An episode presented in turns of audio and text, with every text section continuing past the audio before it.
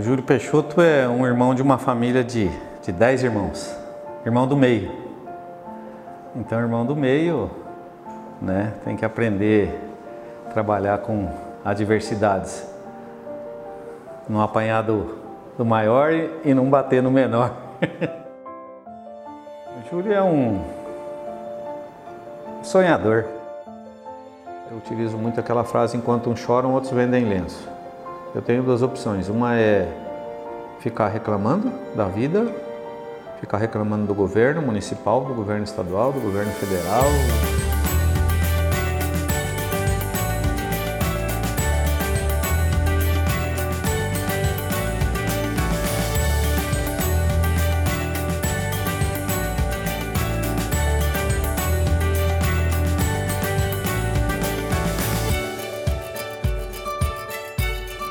Sempre tive vontade de ter meu próprio negócio, de ser empreendedor, trabalhar por conta.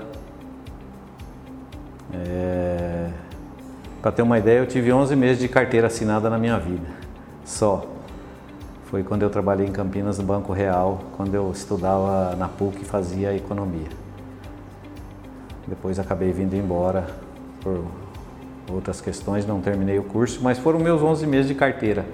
Do resto, toda a minha vida foi pautada em negócio próprio, em empreendimentos.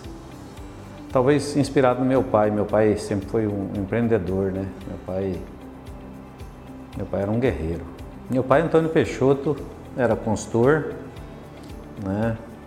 Veio para cá quando eu tinha quatro anos. Nós viemos de Miguelópolis, ali próximo de Barretos. No início ele ele comprou um bar lá no, no bairro do Guarani. Teve um bar lá por um período e meus irmãos trabalhavam com ele. Aquela época ia de bicicleta, não era brincadeira não. E meu pai ficava lá a semana toda, vinha de final de semana. E depois meu pai, meu pai já teve muita, muito empreendimento, muita coisa. Meu pai era um pedreiro, era, começou a trabalhar em construção, pedreiro, começou a contratar pessoas, construir, depois montou uma construtora, consultora Peixoto, e ele criou os filhos todos com bastante trabalho, bastante ensinamento, né? E então quando eu eu estava estudando em Campinas, fazendo economia, a minha namorada então, que era a Lili, minha primeira esposa, minha amiga até hoje, ela é, ficou grávida, né? E e aí então eu disse a ela, não, vamos, vamos construir uma família. Né? E, e vim para cá então. Aí quando cheguei em Oswaldo Cruz, meu pai mexendo com construção, meu pai até então me ajudava muito, o Carlinhos, meu irmão, meus irmãos mais velhos, né? Bancavam meus estudos quando eu estudei fora, até eu arrumar esse primeiro emprego.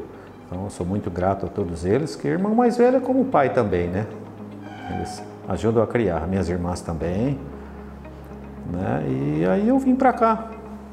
E meu pai tinha tido uns, uns momentos muito difíceis, porque ele tinha muitos funcionários na época. Ele chegou a ter 80, 90 funcionários na consultora. E ele estava fazendo umas obras grandes, né?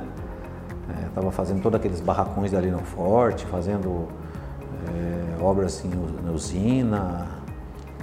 E pegou uma, uma época muito difícil, de muita chuva. Oswaldo Cruz, naquela época, acho que choveu quatro meses seguidos e era tudo obra em, em campo aberto, né? Então, 50, 60 pessoas paradas, você imagina, você tem que pagar todo esse pessoal e tudo. Então, meu pai contraiu dívidas e, e a gente então era uma família de 10 irmãos e todo mundo trabalhava junto. E aí então eu comecei junto com é, o Tarciso, o Jairo, os irmãos, montar a casa do consultor. Começamos vendendo areia e pedra, material básico. Lá embaixo meu pai tinha aquela chacrinha, que a gente chamava de chacrinha, né? Não tinha nem aquele barracão, não tinha nada. Era realmente um descampado lá. Era... É, e, e, tinha uma fabriquinha de bloco. Meu pai fazia bloco, esses blocos de cimento e tal. Então comecei a fazer bloco, laje, é, depois guia e sarjeta, pré-moldado e tal.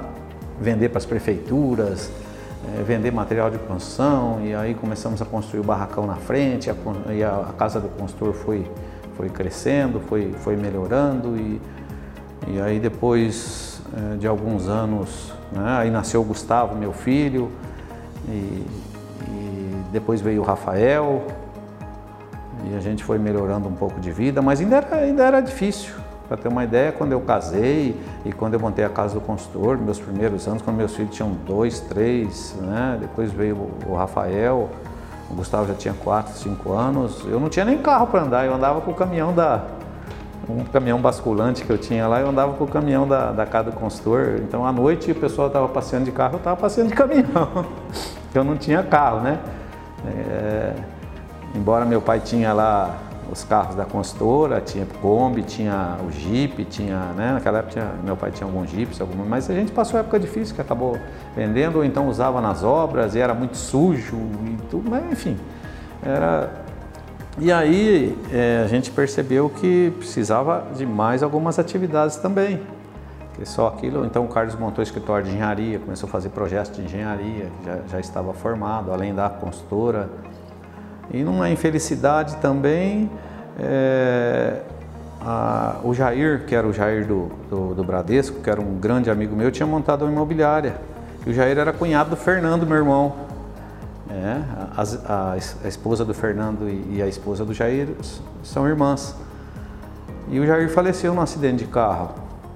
E aí a, a esposa do Jair falou: O que, que eu vou fazer com essa imobiliária? Era a Alphaville começamos a pensar o seguinte, nós precisamos ter mais, mais empreendimentos, que a consultora não vai suportar tudo isso. Aí eu disse ao Fernando e tal, vamos, e para os meus irmãos, vamos comprar essa imobiliária.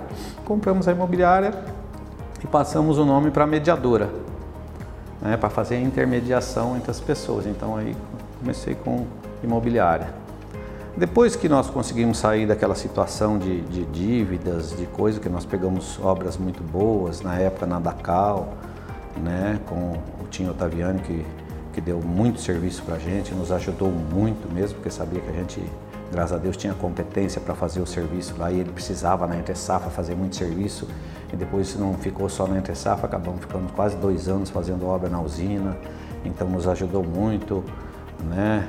E, e os amigos do meu pai também, que meu pai, na época, as principais casas na cidade, meu pai que construiu, então a gente foi entender o seguinte, olha, nós precisamos separar, porque todo mundo era dono de tudo, você imagina, oito irmãos, todo mundo dono da casa do consultor, todo mundo dono da imobiliária, todo mundo dono do escritório de engenharia, todo mundo era, o dinheiro era assim, entrava aqui e tudo num, era um, uma loucura, né? Então a gente começou a pensar em separar a sociedade. Nesse meio termo eu eu tive sociedades com amigos em outras empresas, né? Eu já cheguei a ter uma tapeçaria é, junto com o Juraci Caetano há muitos anos atrás. Depois eu tive a Compacta, montamos a Compacta com 10 empresários, os amigos da gente aí da cidade. Né? Fui convidado na época para fazer parte da associação comercial, quando a associação era em cima da farmácia Santana ainda. Né? Na época que o Silvinho estava lá de presidente, e, e, aí me convidaram para eu fazer parte lá e eu fui fazer parte e acabei participando da diretoria, onde estou até hoje. Fui presidente lá por três vezes, né, seis anos. Inclusive nos quatro anos consecutivos foi a época que nós construímos a sede própria que hoje é lá. Então eu e a minha diretoria na época, juntamente, lógico, com todos os associados que colaboraram com campanha de cimento, a gente saía na rua pedindo cimento.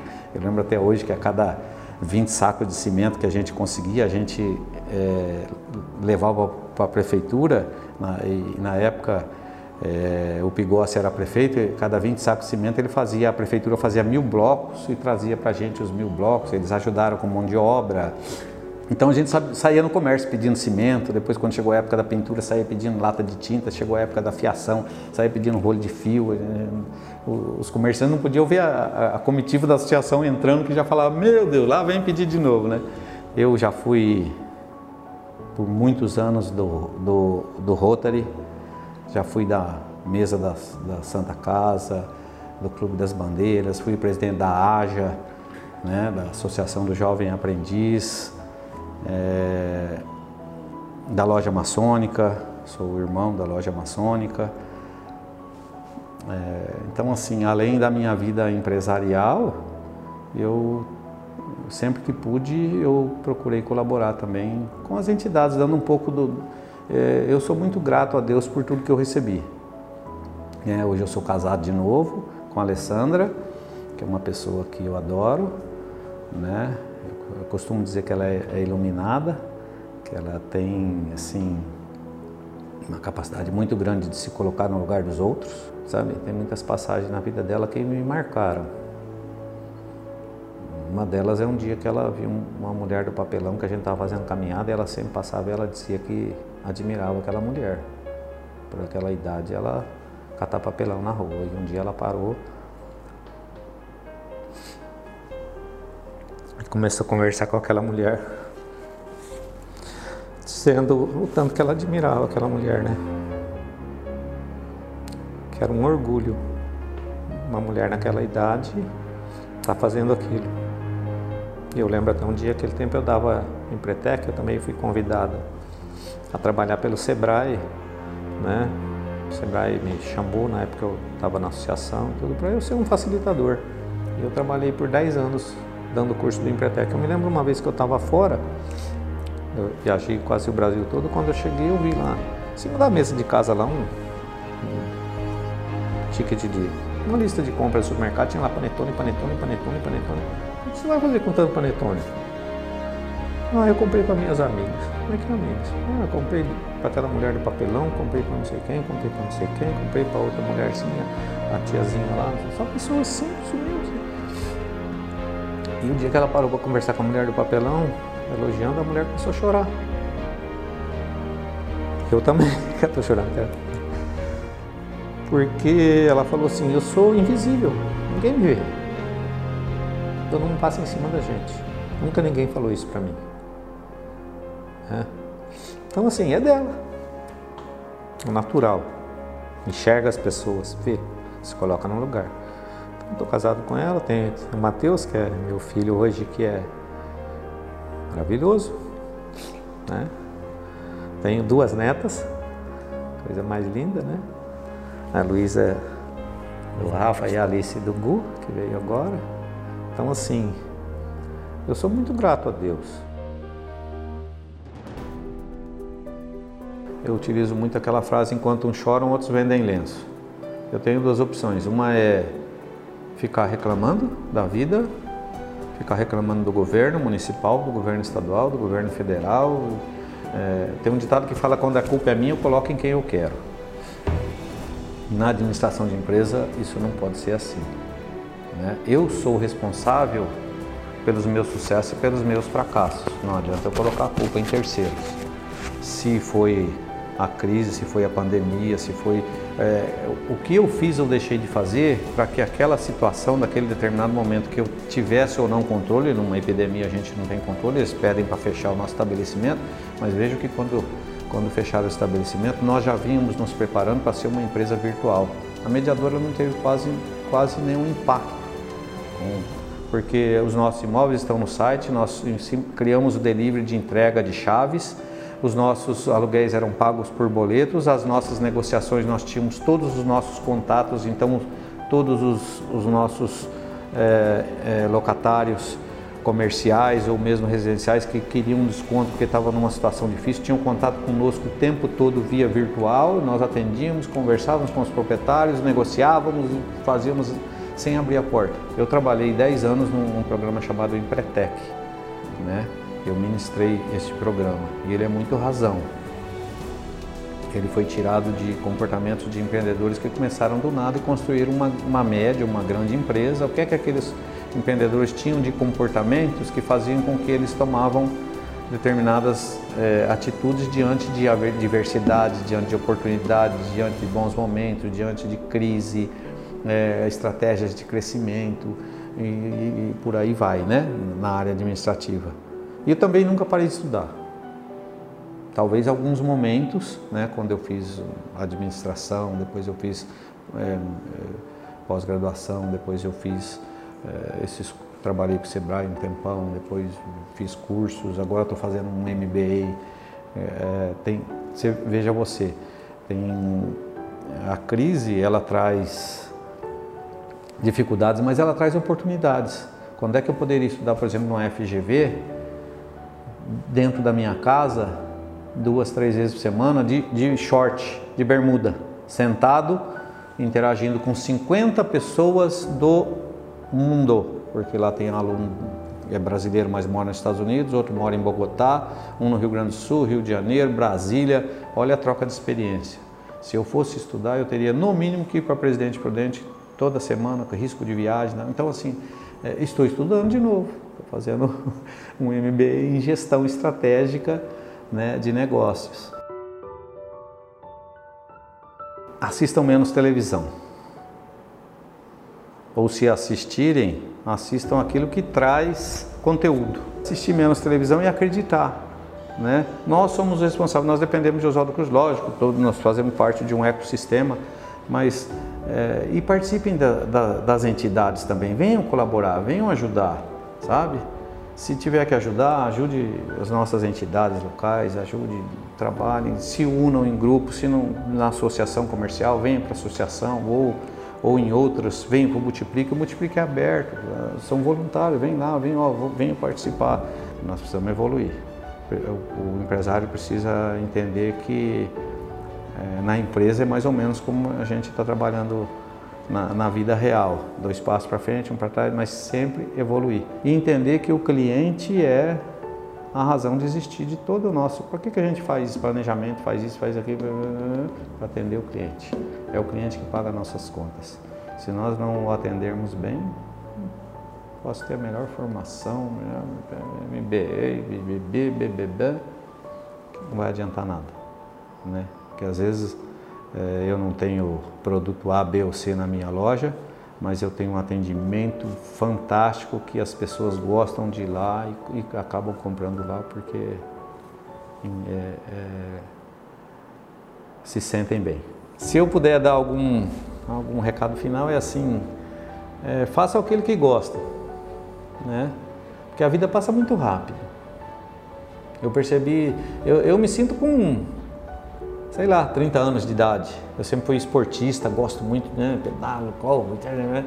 mas quando eu peguei aquele cartão de idoso, eu falei, puxa vida, já estou com 60 anos, né? Então a vida resume sim, sei lá, três, três terços, né? Eu já estou no último terço. Né? Então eu tenho lá, sei lá, mais 20, se Deus quiser, né? Me der, né? mas então assim, passa muito rápido a vida. Se você tiver que fazer, faça, acredite e, e bola para frente, que a vida passa rápido. Se tiver que mudar, mude. Se tiver que encerrar, eu nunca tive medo de fechar um negócio e começar outro, né? E, então faça isso.